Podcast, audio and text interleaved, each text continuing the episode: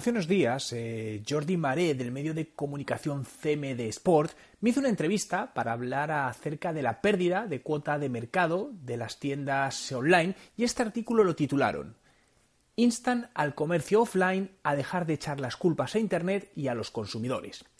Pero antes de entrar en la entrevista, me gustaría preguntarte, ¿crees que la mayor parte de los comercios y empresas se preocupan realmente de su atención al cliente? Piensa, ¿cuántas veces una empresa te ha preguntado qué tal fue tu visita y si te sentiste cómodo, ¿no? Y, además de una manera sencilla para responder, ¿no? Digo sencilla porque, por ejemplo, en la mayoría de hoteles ponen un papel con un cuestionario eh, dentro de la habitación como si eso fuese una solución. Y realmente piensa, ¿cuántas veces lo has completado? Es más fácil, yo creo, si tienes un problema, ir a la recepción, poner una queja que rellenar ese formulario. Porque además, no sé si te pasa a ti, ¿no? Pero yo tengo la sensación de que no lleva nada.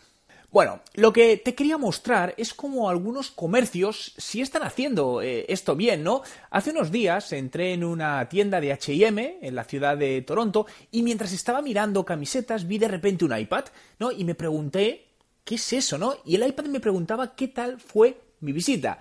Y obviamente mi sorpresa fue buena y tuve que ir a verlo.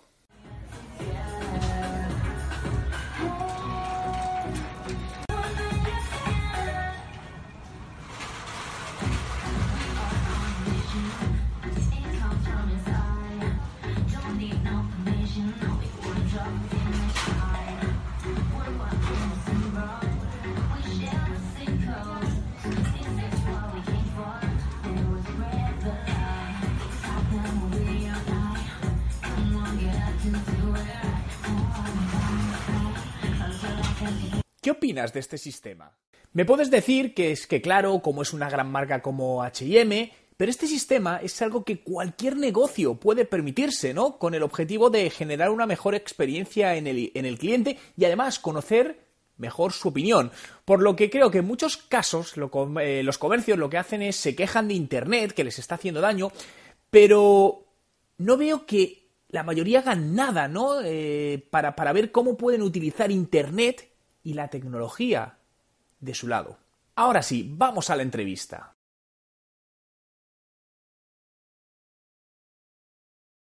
Bueno, no sería tan drástico, pues creo que depende del sector, ¿no? Eh, de todos modos, sí pronosticaría que tarde o temprano irán perdiendo cuota de mercado y rentabilidad hasta llegar a un punto de ahogo tal que tendrán que cerrar. Eh, lo que apunto es que mirando muchas veces los indicadores anuales del crecimiento del comercio online y el descenso de, ventas online, podemos hacer una pequeña extrapolación y se puede saber el tiempo ¿no? de, de vida que le queda a un comercio offline si solo sigue haciendo lo que estaba haciendo hasta hoy.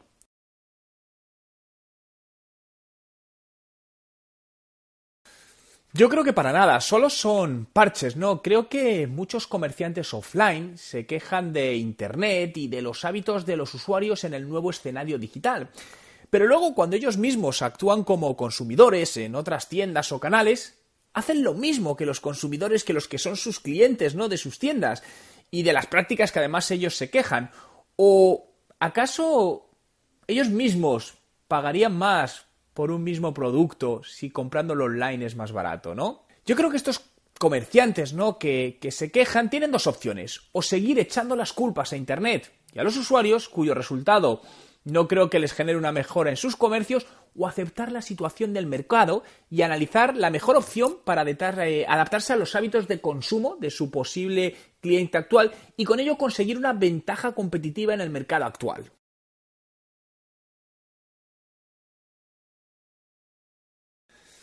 Bueno, lo primero que debe analizarse y comprender es la razón por la cual un usuario practica el showrooming, ¿no?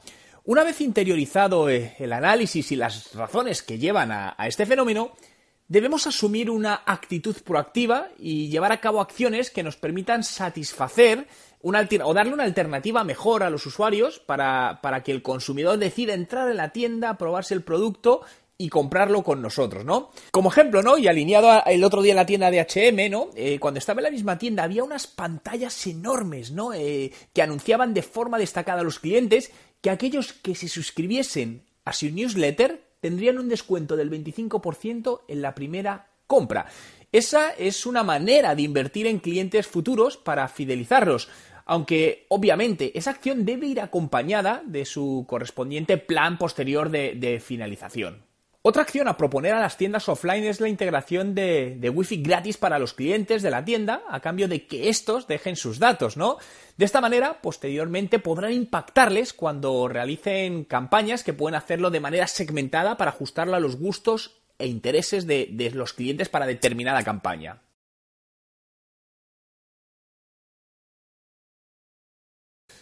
Lo sé, eh, por ello creo que los comercios deben establecer estrategias a tiempo real de análisis de precios de la competencia online para con ello poder adaptarse también a tiempo real, ¿no? Los precios y sus ofertas en los establecimientos, pero no el precio de todos los productos que tienen, no a nivel general, sino muy especialmente en determinados productos eh, con el objetivo de ser competitivos y evitar de este modo que los clientes se marchen a otro establecimiento o otro canal, ¿no?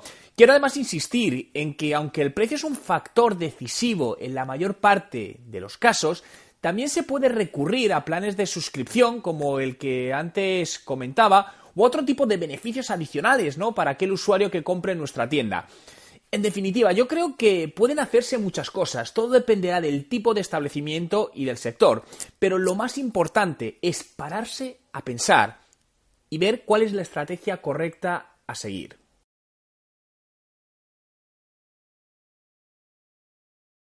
Bueno, básicamente lo que sugiero es la necesidad del uso de herramientas como la empresa que, que, comentas y que permitan al minorista, ¿no? al comerciante, conocer qué hace la competencia para poder actuar en consecuencia. Creo que es imprescindible. Pero para ello no solo basta la herramienta, sino que además hay que contar en la tienda con una persona o, una, o un equipo, dependiendo del tamaño, que sea capaz de gestionarlo adecuadamente.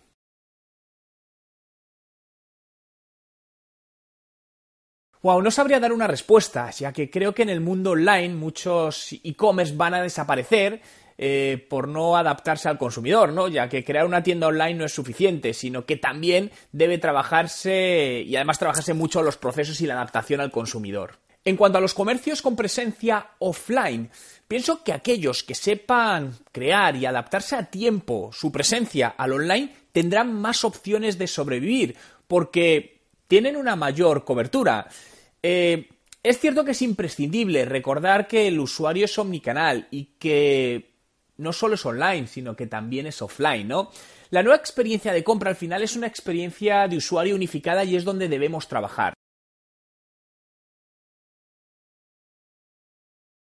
Bueno, yo creo que ayuda mucho, ¿no? Por supuesto, ya que cuentas con una atracción previa. De todos modos, eh, eso no te asegura que, en el online te vaya a salir todo bien, ¿no? Sobre todo si no se crean las estrategias adecuadas ni se implementan bien, que las dos cosas son necesarias. Por ello insisto en la importancia de incorporar nuevos perfiles en las empresas, perfiles profesionales con experiencia en creación de negocios digitales y que sepan y puedan trabajarlo y conjuntamente con los profesionales offline diseñar esa estrategia adaptada para ese negocio.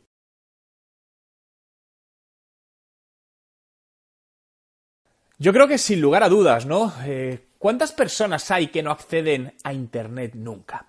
Son las mínimas. Incluso las personas más mayores, que en muchos casos ellos no acceden directamente a Internet, cuentan con la ayuda de sus hijos o nietos que, les permiten acceder o les ayudan a acceder a ese universo eh, donde está todo, ¿no?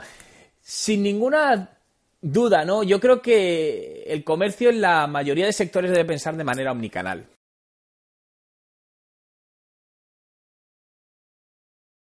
Aquí cuando has dicho esto se me ha venido a la cabeza Barrabés, ¿no?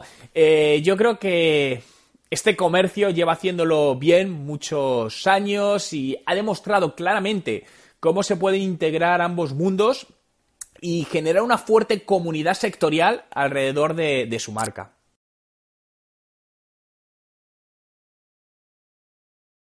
Pues yo creo que cuando montan una tienda online o el e-commerce piensan que con ello ya será suficiente para vender, es ponerla ahí, ¿no?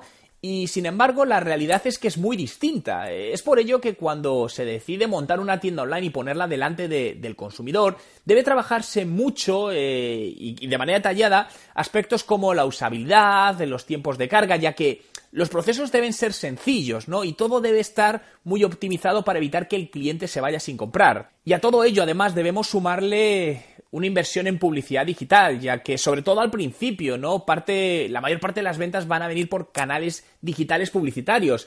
En ese sentido, me gustaría destacar que no es suficiente con publicar en las redes sociales que hemos abierto nuestra tienda o que tenemos eh, ciertos productos, ¿no? Porque esto no te va a generar una atracción permanente. Por lo que es importante que no nos engañemos, ¿no? Para hacer dinero, primero hay que invertir dinero. Y luego, por supuesto, trabajar muy duro y constantemente para recuperarlo lo antes posible.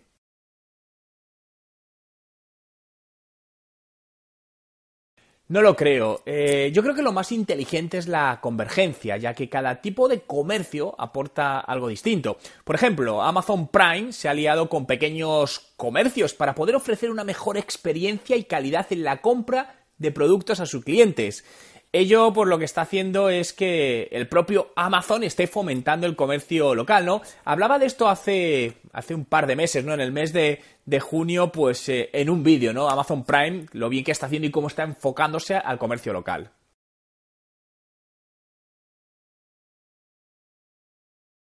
Pues yo creo que va en camino de, de hacerlo, ¿no? Amazon me parece que lo está haciendo realmente bien, ¿no? De hecho, creo que pensé que era bastante triste, ¿no? Que tenga que venir una gran empresa americana, en este caso España, a apoyar el comercio local y no lo hayan hecho otras empresas españolas previamente, ¿no?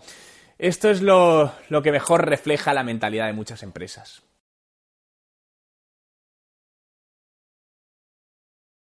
Probablemente yo creo que ambas emociones tengan una importante implicación ¿no? en la reacción. Sin embargo, creo que es indispensable que cada comercio analice nuevos canales que le pueden ayudar. Obviamente no siempre van a acertar, ¿no? Esto es una regla de negocio. Pero, como se dice, en la suma de intentos radica el éxito.